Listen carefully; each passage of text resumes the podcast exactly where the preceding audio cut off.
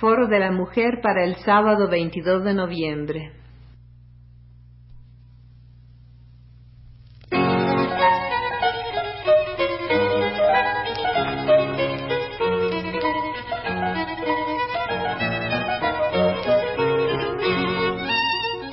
Foro de la Mujer.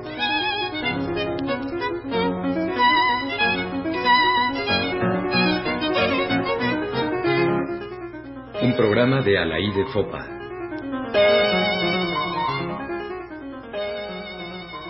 La mitad del cielo. Hace más de dos años comenté aquí un libro entonces recientemente aparecido y muy comentado en París, La mitad del cielo.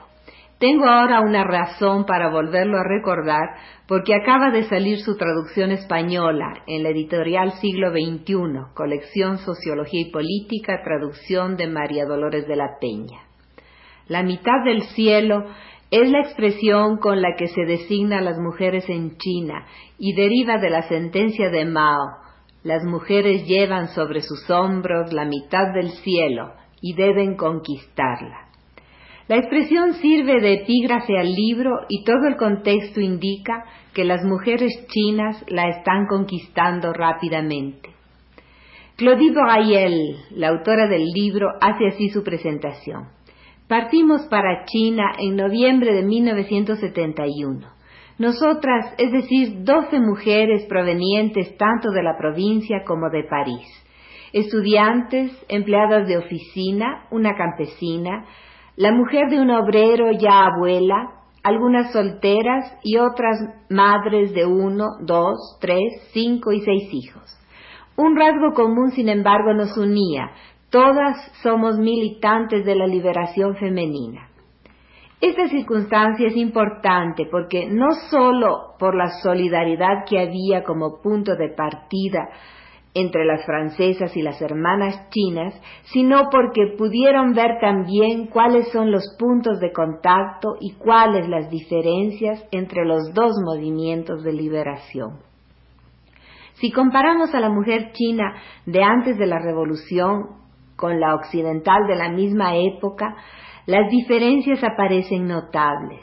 Resulta pues aún más extraordinario que la mujer china, que hasta ayer caminaba con esos pasitos tan cortos, a los que le obligaban sus pies deformados y que apenas se asomaba a la puerta de su casa, se haya puesto de repente a correr, dejando atrás a sus hermanas del mundo socialista y capitalista. Y lo extraordinario es también que, como aparece en crónicas, informes y reportajes, hayan sido las mujeres ellas mismas, a veces en contra de la opinión de los hombres y aún de los hombres del sistema, las que han logrado tantas victorias. El libro al que me refiero está precedido por un breve prólogo de la escritora china Han Su-jin, que dice, la revolución socialista china habría sido imposible de concebir si hubiera alcanzado solo a la mitad de la población, abandonando a la otra mitad al estado de servidumbre y explotación que es todavía el destino de las mujeres en todas partes del mundo.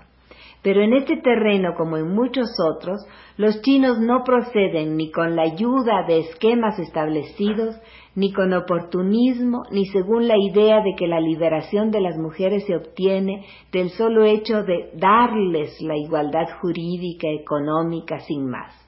Es la profunda transformación de la mujer misma, del juicio que ella tiene sobre sí y sobre el grupo, es toda una revaluación de los pretendidos valores atribuidos a las realizaciones que la mujer mantiene con la sociedad, con la familia, con los hombres, con su función de madre y de esposa, así como de trabajadora, lo que se examina aquí en detalle y que será una revelación para numerosas mujeres que quieren ver cambiar su condición, pero que todavía no han encontrado en ninguna parte el camino para lograrlo.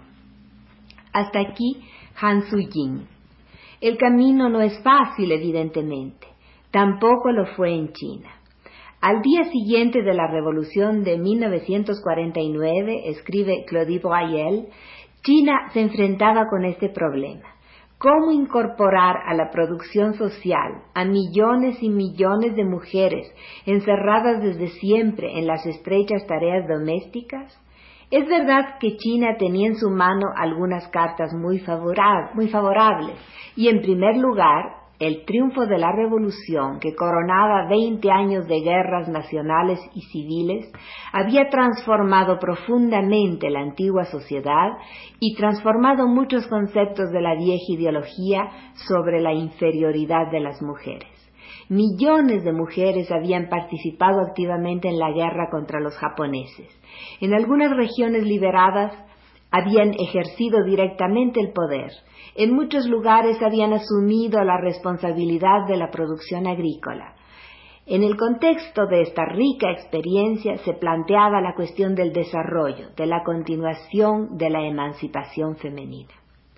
Puede observarse que en el curso de este siglo son las guerras las que han modificado la situación de las mujeres, las que les han dado nuevos derechos. Después de la guerra del 14-18 se sitúan los primeros triunfos del sufragismo con la obtención del voto en Inglaterra y Estados Unidos, como ya había sido obtenido en la Unión Soviética después de la Revolución del 17. Después de la Segunda Guerra Mundial, un gran número de países rezagados concede el voto a la mujer junto con otros derechos. La guerra de Vietnam, precedida también de otras guerras y revoluciones, sitúa a la mujer en el primer plano. Pero hay que señalar que en Occidente, lo que no está pasando en Vietnam, entre las dos guerras, y sobre todo después del 45, hubo un marcado retorno al hogar, lo que denunció Betty Friedan en 1963 en su Mística Femenina, y algo similar estaba por suceder en China. En Shanghái, en 1966, en vísperas de la Revolución Cultural, dice Claudie Royel, más de la mitad de las mujeres habían abandonado su trabajo para volver al hogar. Ellos explican parte por la política del Partido Comunista impulsado por Liu Chao-chi, expresidente de la República, que hacía una intensa propaganda en favor del retorno al hogar. Sin embargo, agrega la autora, no es esta una razón suficiente. Hay que buscar los motivos fundamentales de este abandono del trabajo en el trabajo mismo, en su organización. No se explicaría, sino, cómo las mujeres que estaban conquistando su liberación al ejercer un oficio se habrían dejado convencer por esas teorías anticuadas.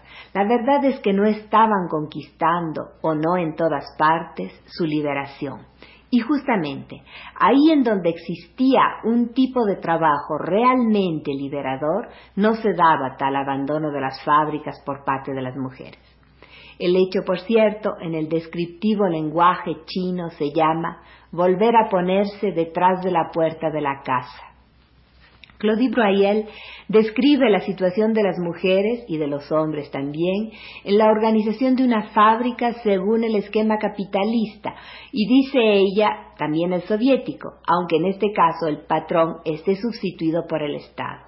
Se trata, en todo caso, de un trabajo alienado, impersonal, en donde el trabajador no adquiere sentido de responsabilidad ni gusto por lo que está haciendo, y opone a esto el ejemplo de una fábrica nacida y hecha totalmente gracias a la iniciativa de un grupo de mujeres. El relato está en boca de Ma Ya, una obrera de 50 años. Hasta 1958, dice, la mayoría de las mujeres en este barrio se quedaban todavía en casa al servicio de su familia. Fue entonces cuando el país entero se levantó para dar el gran salto hacia adelante. En el campo los campesinos organizaban las cooperativas para crear comunas populares. La industria se descentralizaba para crear en los lugares más remotos del país pequeñas unidades de producción industrial. Y nosotras, las mujeres, íbamos a quedarnos acaso en nuestras casas, protegidas de la tempestad. El presidente Mao hizo un llamado para que contáramos sobre nuestras propias fuerzas, y a que nos libráramos de las tareas domésticas, participáramos en las actividades productivas y sociales. Quisimos responder a este llamado Pero ¿cómo hacerlo? Fue entonces cuando en este barrio unas veinte mujeres se decidieron a atravesar la puerta de la casa para crear una fábrica de barrio. Seguiré el comentario el próximo sábado.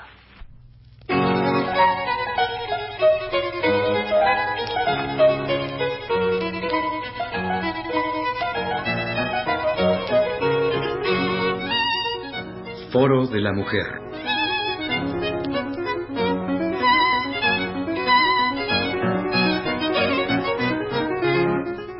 Un programa de Alaí de Fopa.